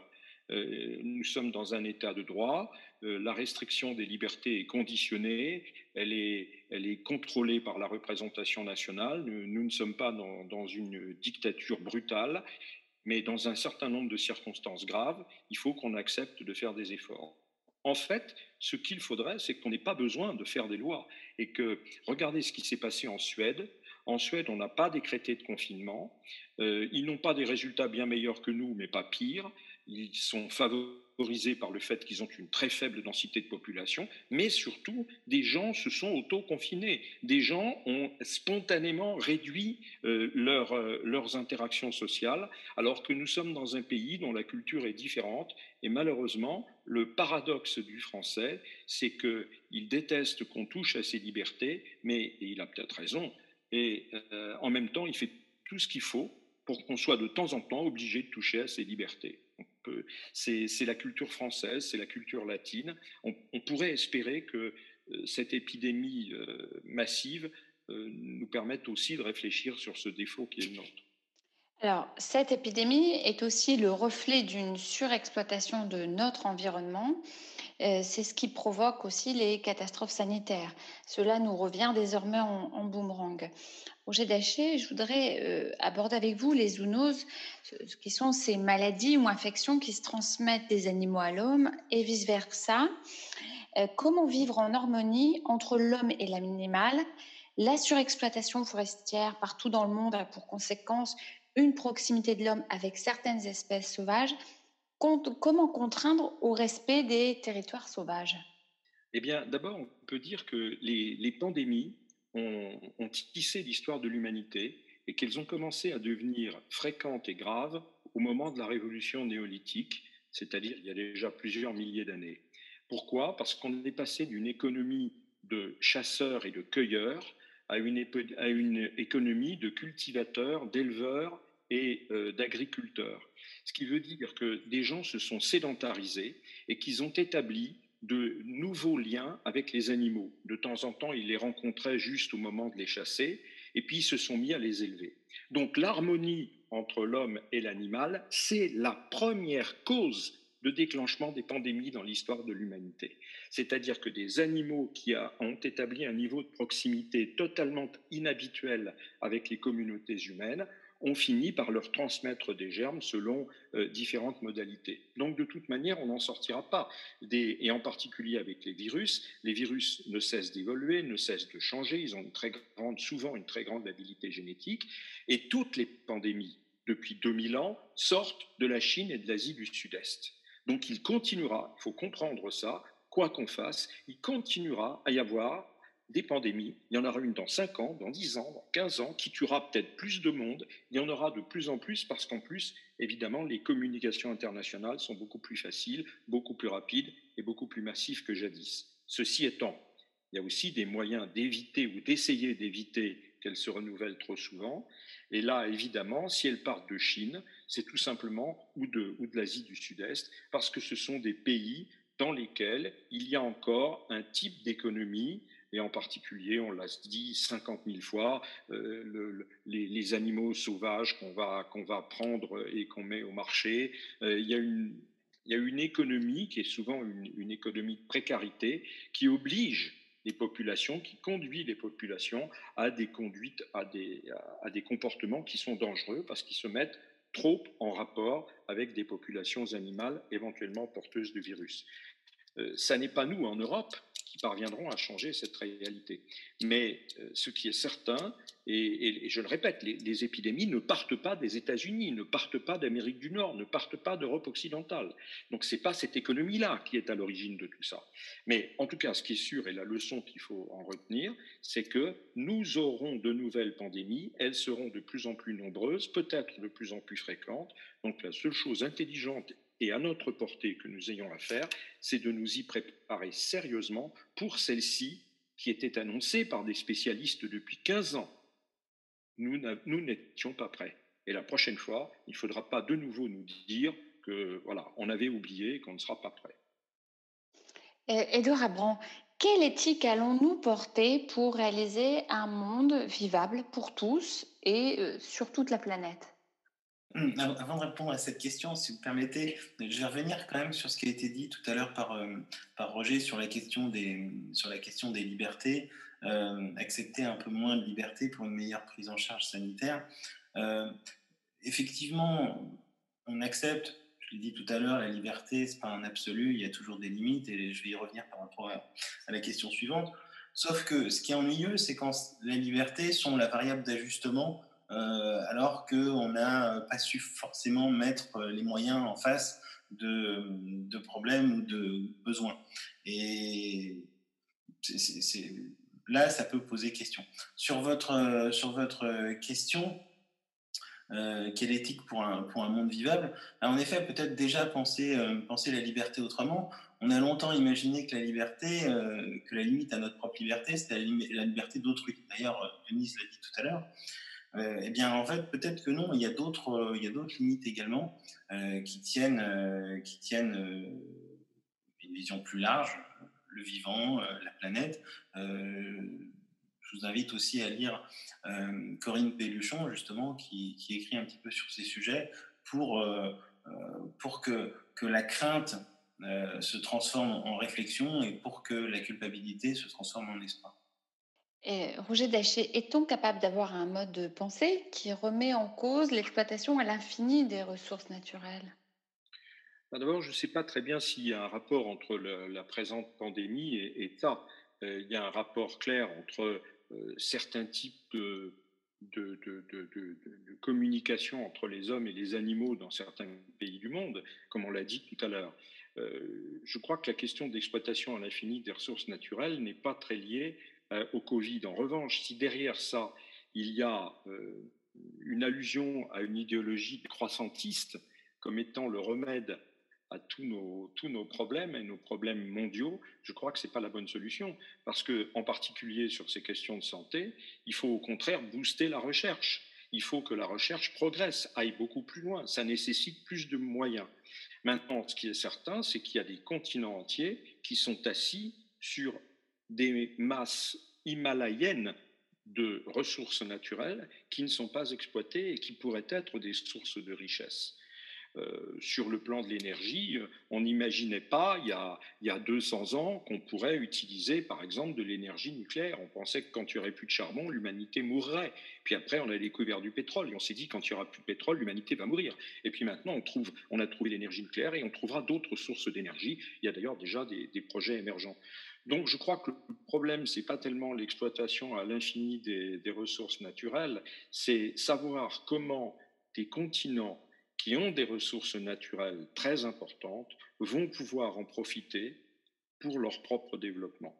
Et euh, on pense évidemment à des continents comme euh, l'Afrique, on pense à des continents comme l'Asie du Sud-Est, qui ont d'énormes ressources naturelles, mais ou bien une partie de ces ressources naturelles sont détournées, ou bien elles ne sont tout simplement pas exploitées parce que euh, la situation politique, on va dire, géopolitique de ces pays ne permet pas d'exploiter les richesses du pays euh, dans l'intérêt de ses habitants. Euh, cela pose aussi la question de la cohabitation entre les espèces, euh, entre les nations, Denise Oberlin. Oui, alors justement, moi je rebondis volontiers là-dessus parce que, parce que Roger vient de dire, moi je pense particulièrement à l'Afrique, continent que je connais assez bien, pour continuer à œuvrer à œuvrer avec l'Afrique, je pense que si, beaucoup de choses sont exploitées, mais pas au profit des Africains, euh, au profit d'autres sociétés européennes, voire mondiales. Donc aujourd'hui, je pense que ça fait partie de, on parlait d'éthique et de devoir. Moi, je suis en train de travailler aussi aujourd'hui avec, euh, l'Union européenne, justement, de savoir comment, sans parler de colonialisme, mais en tout cas au plan éthique, comment on peut aider aujourd'hui l'Afrique à mettre en valeur ces PMI et ces petites entreprises, parce qu'il se fait beaucoup de choses là-bas aussi, euh, au profit des Africains. Il y a une très belle jeunesse aujourd'hui qui a envie aujourd'hui de, s'imposer et de travailler justement à cela. Et ça, ça fait partie de notre souci aussi. On parle d'éthique, voilà. Essayer de revaloriser, de revaloriser la, dignité des Africains en essayant de travailler, de travailler avec eux, en mettant en valeur toute leur richesse, mais pour leur profit, non pas pour le profit des grandes sociétés. Donc euh, ça, il y a beaucoup de travail à faire là-dessus. Et hum, je crois qu'il y a quand même pas mal de, bonnes volontés qui sont en train de, de, de s'y donner au niveau, au niveau européen et ne pas rester encore une fois euh, concentrés sur, euh, sur uniquement nos propres, nos propres soucis, voir un petit peu au-delà sur l'international, comment les peuples peuvent s'aider entre eux, mais au profit de chacun et non pas au profit d'autres. Voilà, c'est ce que j'avais envie de dire parce que je me sens particulièrement concernée par cette question. Edouard Abran, l'intelligence artificielle nous propose des outils afin de comprendre et d'analyser. C'est aussi grâce à ce type de technologie et à une collaboration scientifique mondiale qu'on pourra trouver des remèdes et anticiper. Oui, alors je ne suis pas du tout un expert en intelligence artificielle, donc euh, en revanche, l'intelligence, euh, bah, ça consiste à établir des relations euh, et donc peut-être à, établir un, accès ouvert, un partage des connaissances, des informations. C'est aussi un gage de confiance. Parce que si vous partagez les, les informations, eh bien, vous avez peut-être plus, davantage de confiance dans, dans le fonctionnement de, et dans les décisions de vos gouvernants. J'ai un téléphone qui sonne, je vous prie de m'excuser sur les aléas, non pas du direct, mais des conditions du direct. Et puis euh, sur la partie scientifique, alors je ne suis pas spécialement inquiet sur la communauté scientifique, puisque Roger nous a dit euh, tout à l'heure que... Euh, Roger nous a dit tout à l'heure que par principe, la démarche scientifique était, était commune, voire communautaire. Mais en tout cas, c'est vrai que ce que je pense, c'est aussi qu'il faut avoir à l'esprit la méthode euh, scientifique. Et elle reste, euh, sinon, euh, sinon méconnue, du moins, en tout cas, peut-être contestée, contestée en ce moment, parce qu'on entre dans un espèce de relativisme qui nous dit que, de toute façon, tout cela importerait peu. Alors, en, conclusion, Edouard Abran, la franc-maçonnerie universelle peut-elle dynamiser les contacts internationaux et les collaborations? On était dans cet esprit, de collaboration scientifique mondiale et de technologie. Est-ce que la franc-maçonnerie euh, universelle peut dynamiser les contacts internationaux et les collaborations? Je ne sais pas trop ce que c'est hein, la franc-maçonnerie euh, universelle, mais euh, vous avez commencé vos questions par, par la peur et la crainte, et ça faisait penser un petit peu à, Hobbes, puisque la peur dans, l'œuvre d'Hobbes est, omniprésente. il avait une formule euh, qui, était, euh, qui, moi, m'a marqué, c'est que euh, la vie humaine est solitaire, misérable, animale et dangereuse. Et justement, ce que je pense qu'on fait en franc-maçonnerie, c'est de rendre cette vie moins solitaire, moins animale, moins misérable et peut-être, en tout cas, je l'espère, moins dangereuse. Mais ça, ça passe par un rapport à l'autre et qui, finalement aussi induit un autre rapport à, soi. Et la méthode maçonnique, sinon la franc-maçonnerie, euh, nous offre des remèdes, des remèdes essentiels. Eh bien, euh, merci à vous trois pour ces échanges qui étaient particulièrement riches. On a vu que vous n'étiez pas euh, toujours d'accord entre vous. avant de continuer l'émission, Jacques Brel, La Quête, extrait de la comédie musicale L'homme de la Mancha, qui parle évidemment beaucoup aux francs-maçons.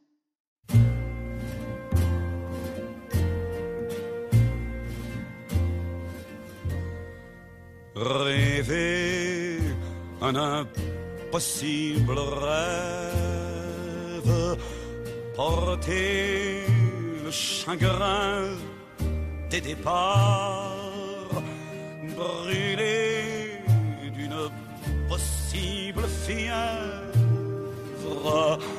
partir où personne ne part, aimer la déchirure, aimer même trop, même mal, tenter sans force et sans armure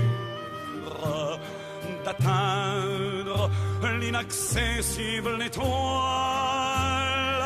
Telle est ma quête, suivre l'étoile. Mes chances, peu m'importe le temps ou ma désespérance. Et puis lutter toujours sans question ni repos, se damner pour l'ordre d'un mot d'amour. Je ne sais si je serai ce héros, mais mon cœur serait tranquille et les villes s'éclabousseraient de bleu parce qu'un malheureux. Brûle encore, bien qu'ayant tout brûlé, brûle encore, même trop, même mal, pour atteindre s'en pour atteindre l'inaccessible étoile.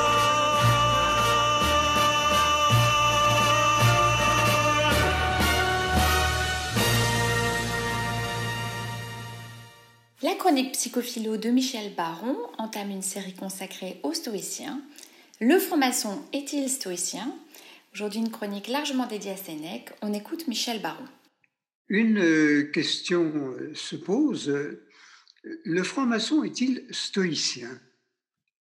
Très souvent, dans nos tenues, dans les planches qui, sont faites, reviennent des, des, noms stoïciens, et notamment celui de Sénèque, euh, dont les phrases sont très largement citées.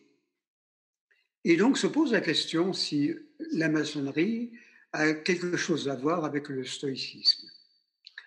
Alors, Sénèque, justement, dans un de ses écrits célèbres, nous dit Nous ne sommes pas sur cette terre pour euh, filtrer des boissons et faire cuire des aliments, mais pour contribuer au perfectionnement de notre âme. Cette belle phrase euh, nous plonge, mine de rien, directement dans ce qu'on pourrait appeler la tambouille philosophique. En effet, elle nous met dans la contradiction de deux courants qui vont traverser toute l'histoire de la philosophie mondiale depuis la nuit des temps. L'immersion dans le réel nous conduit-elle à une spiritualité, y compris sans Dieu, comme dans le bouddhisme, ou convient-il de maîtriser le réel pour entrer dans une transcendance qui conduit à la rencontre d'un principe quelconque? Voilà tel que le problème est posé en, philosophie depuis la, la, nuit des temps. Et les stoïciens vont y répondre d'une certaine manière que nous allons essayer de déterminer. La philosophie orientale, notamment celle qui relève du taoïsme, du chan ou du bouddhisme zen, est nettement orientée vers le courant de l'implication dans le réel le plus commun, comme accès au tout. Mais incroyablement vastes sont les manifestations de la réalité cosmique, dont les pulsations vers l'extérieur relèvent l'immensité sans borne et les pulsations vers l'intérieur manifestent son éternelle unité partant du centre qui est partout vers la circonférence qui est nulle part, et revenant de la multitude à l'unité, l'énergie du tout oscille, donnant par son rythme la vacuité au mouvement du cosmos. D'où la sacralité de la matière elle-même et des conséquences spirituelles d'un vécu qui pourrait apparaître comme banal, mais déjà inclus dans la dimension d'un sacré sans Dieu. Nous connaissons tous, euh, par exemple, l'implication spirituelle de la fameuse euh, cérémonie du thé au Japon. À titre indicatif, prenons un poète chinois euh, maître Shanwing qui illustre cette tendance. Il dit Après le repas, une tasse de thé à peine remplie. Dans le vent frais, un lit vaut mille onces d'or. Mon ventre rythme mon ronflement. Dans la cour, les pétales des fleurs tombent. Je dors à en assouvir mon cœur. Toute ma vie, jamais il n'en fut rassasié. Se servir de la matière comme accès à la spiritualité peut aller jusqu'à l'utilisation de ce qui, en règle générale, amène la réprobation.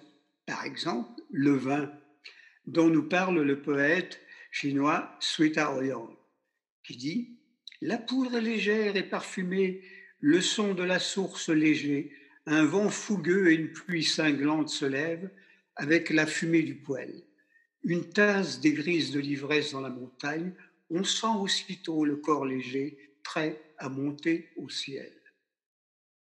Mais en Occident, en l'occurrence, Sénèque n'interpelle pas les philosophes asiatiques qu'il ne connaît pas, mais s'en prend plutôt à Épicure, dont la philosophie athée, ou interprétable parfois comme un panthéisme, donne toute priorité au plaisir d'être, dans ce que Heidegger appelait le Dasein, le être ici, sans aucun dépassement vers la métaphysique, sans aucune Weltanschauung, sans aucune visée d'un destin particulier.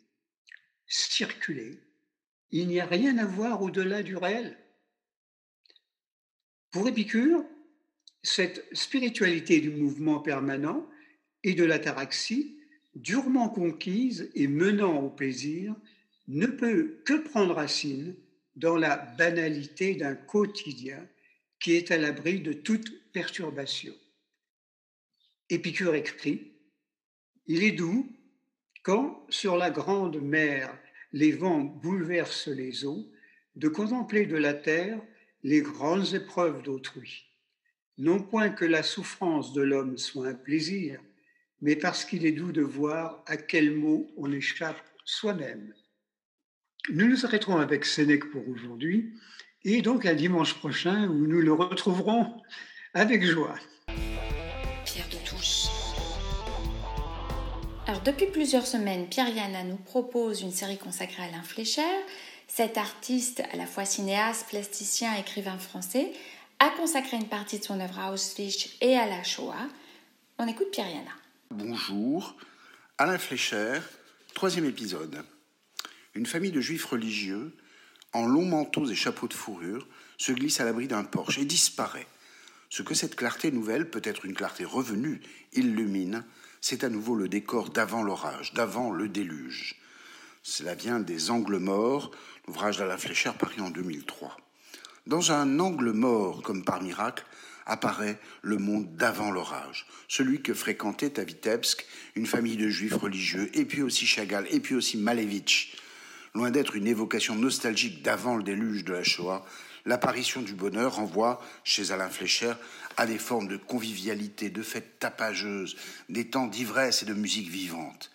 Elles sont des épousailles, des assemblées d'anciens condisciples, euh, des rencontres d'amis, comme dans Les Quatre Voyageurs, Les Trapézistes et le Rhin, des soirées de fête dans une Hongrie mythique ou à Königsberg, Kaliningrad.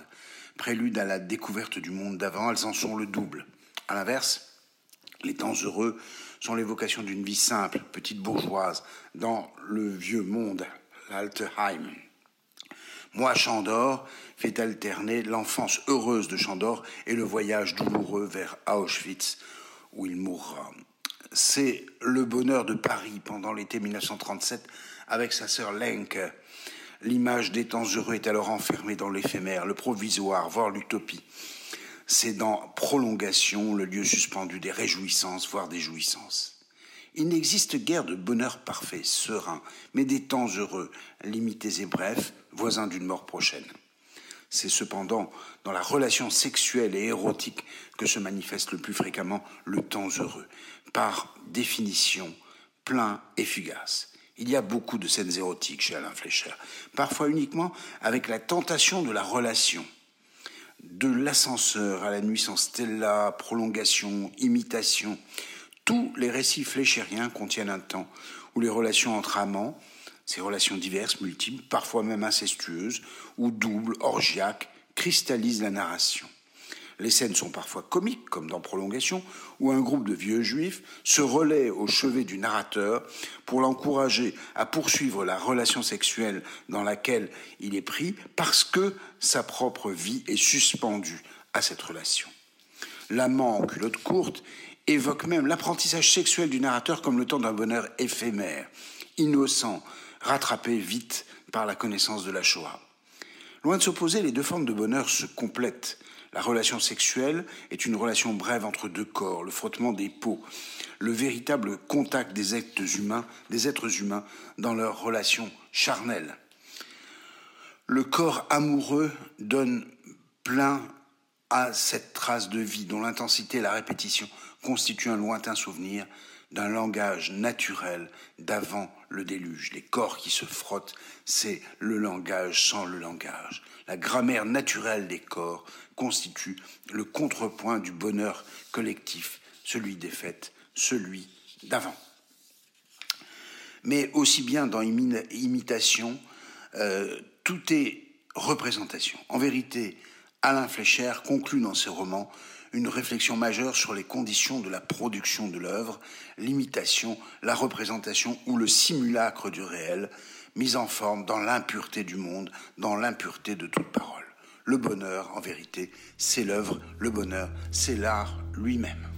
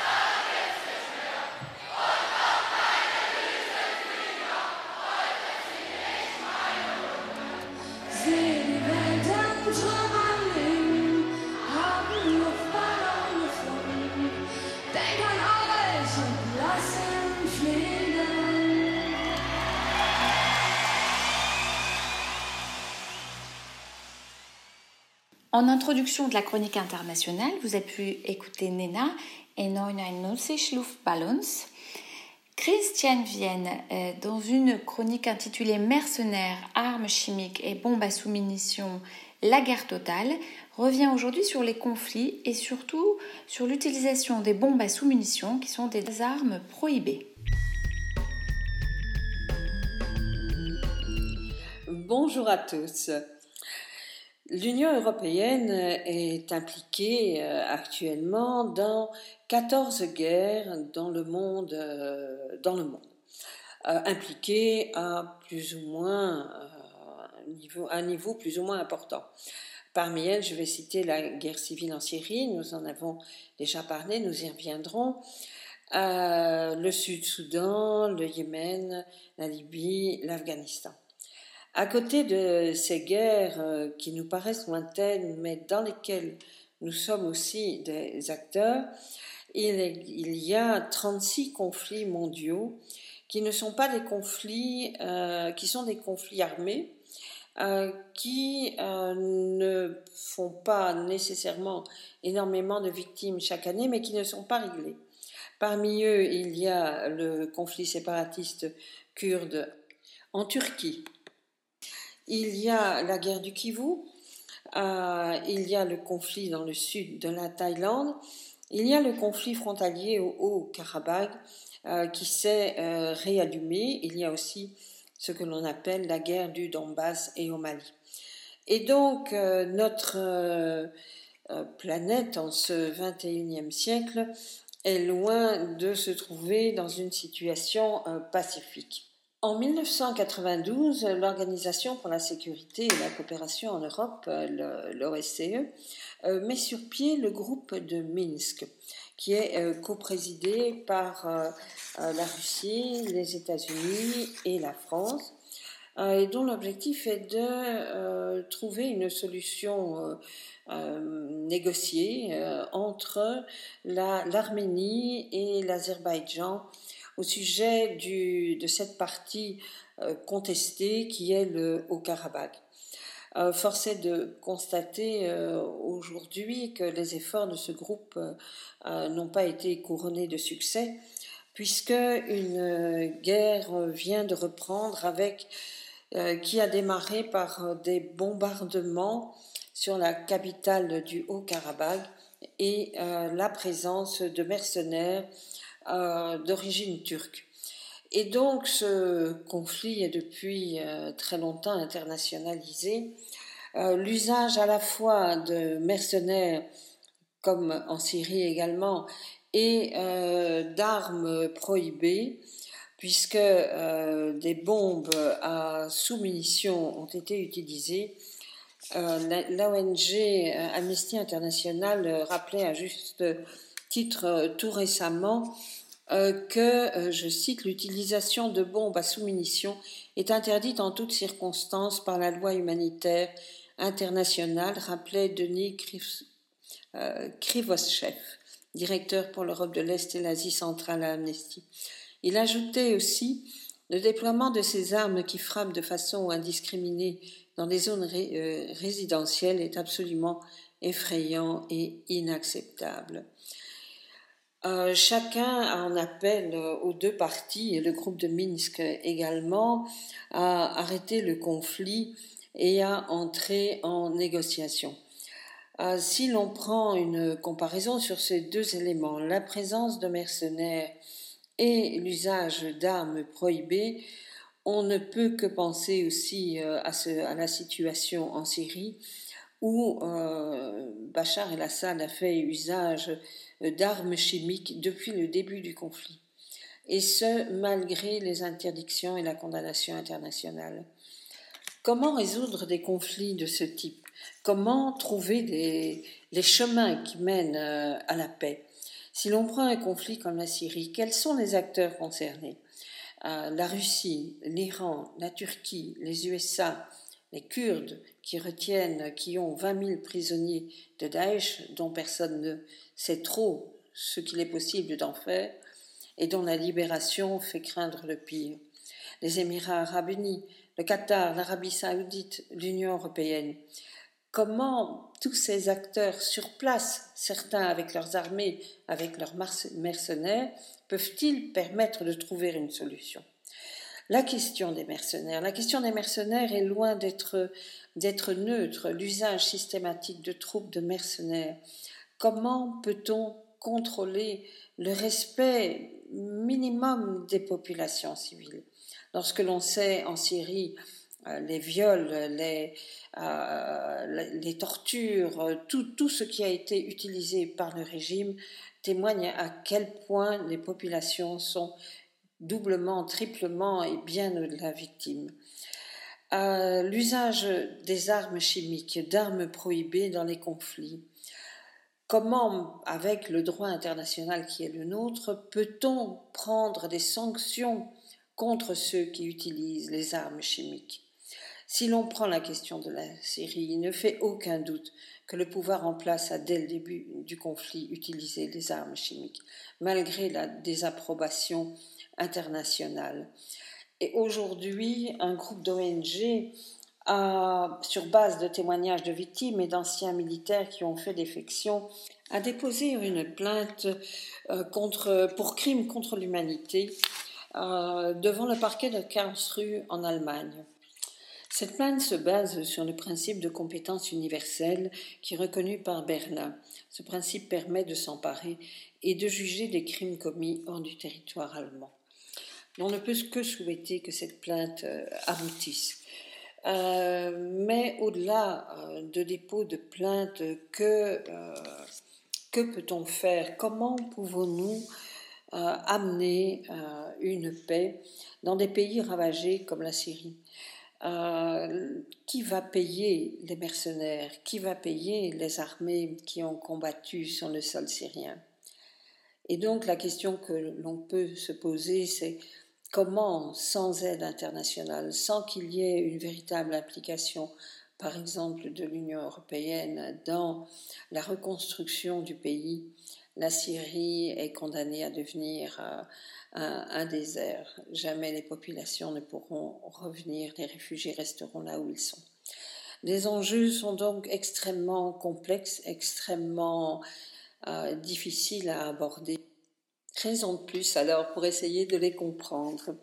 Je vous remercie de votre attention et je vous souhaite à tous une, une excellente euh, journée. À bientôt. Pierre de Touche. À quelques semaines de l'élection présidentielle américaine, Marc Tulpois a choisi de revenir aujourd'hui sur le phénomène complotiste en vogue aux États-Unis comme en France.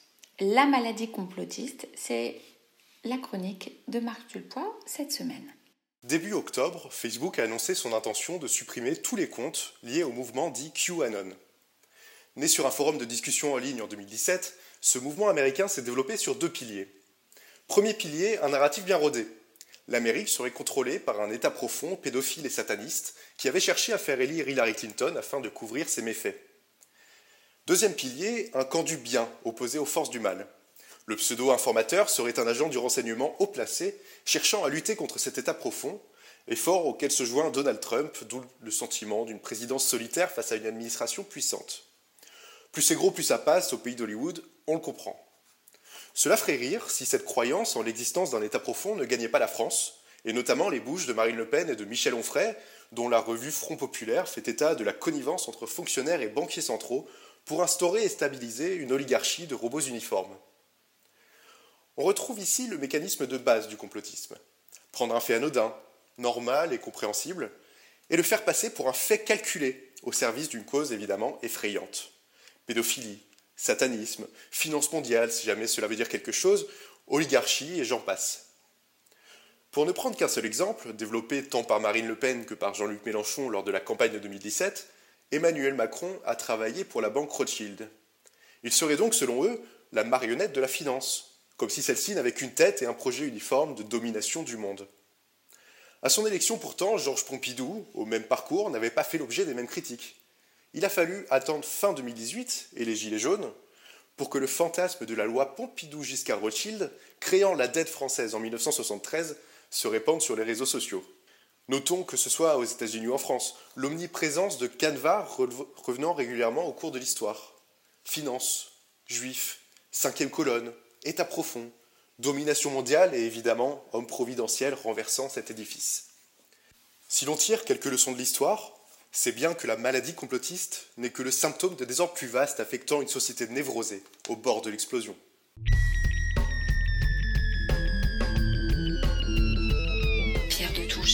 De la Grande Loge Mixte de France.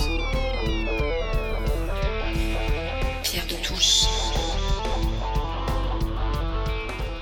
Notre émission touche à sa fin. Merci à toute l'équipe de Pierre de Touche qui contribue chaque semaine à la production de cette émission, mais également à Gilles Solière qui la réalise et à l'équipe de Radio Delta qui l'accompagne. N'hésitez pas à nous rejoindre sur les réseaux sociaux, Facebook, Twitter et Instagram. On se quitte avec Autumn de Paolo Nutini. À dimanche prochain.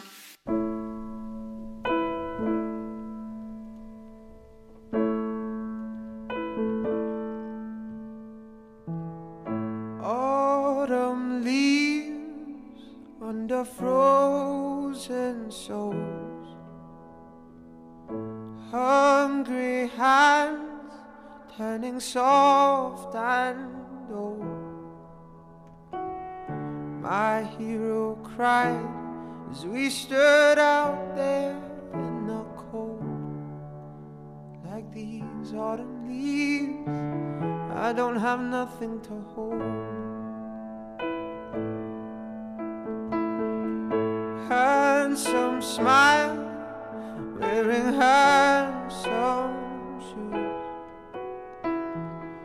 Too young to say, though I swear he knew.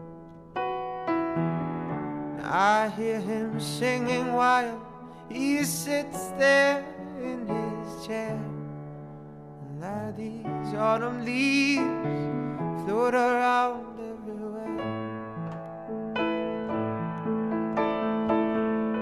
And I look at you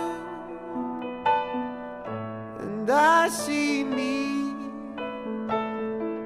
making noise so restlessly.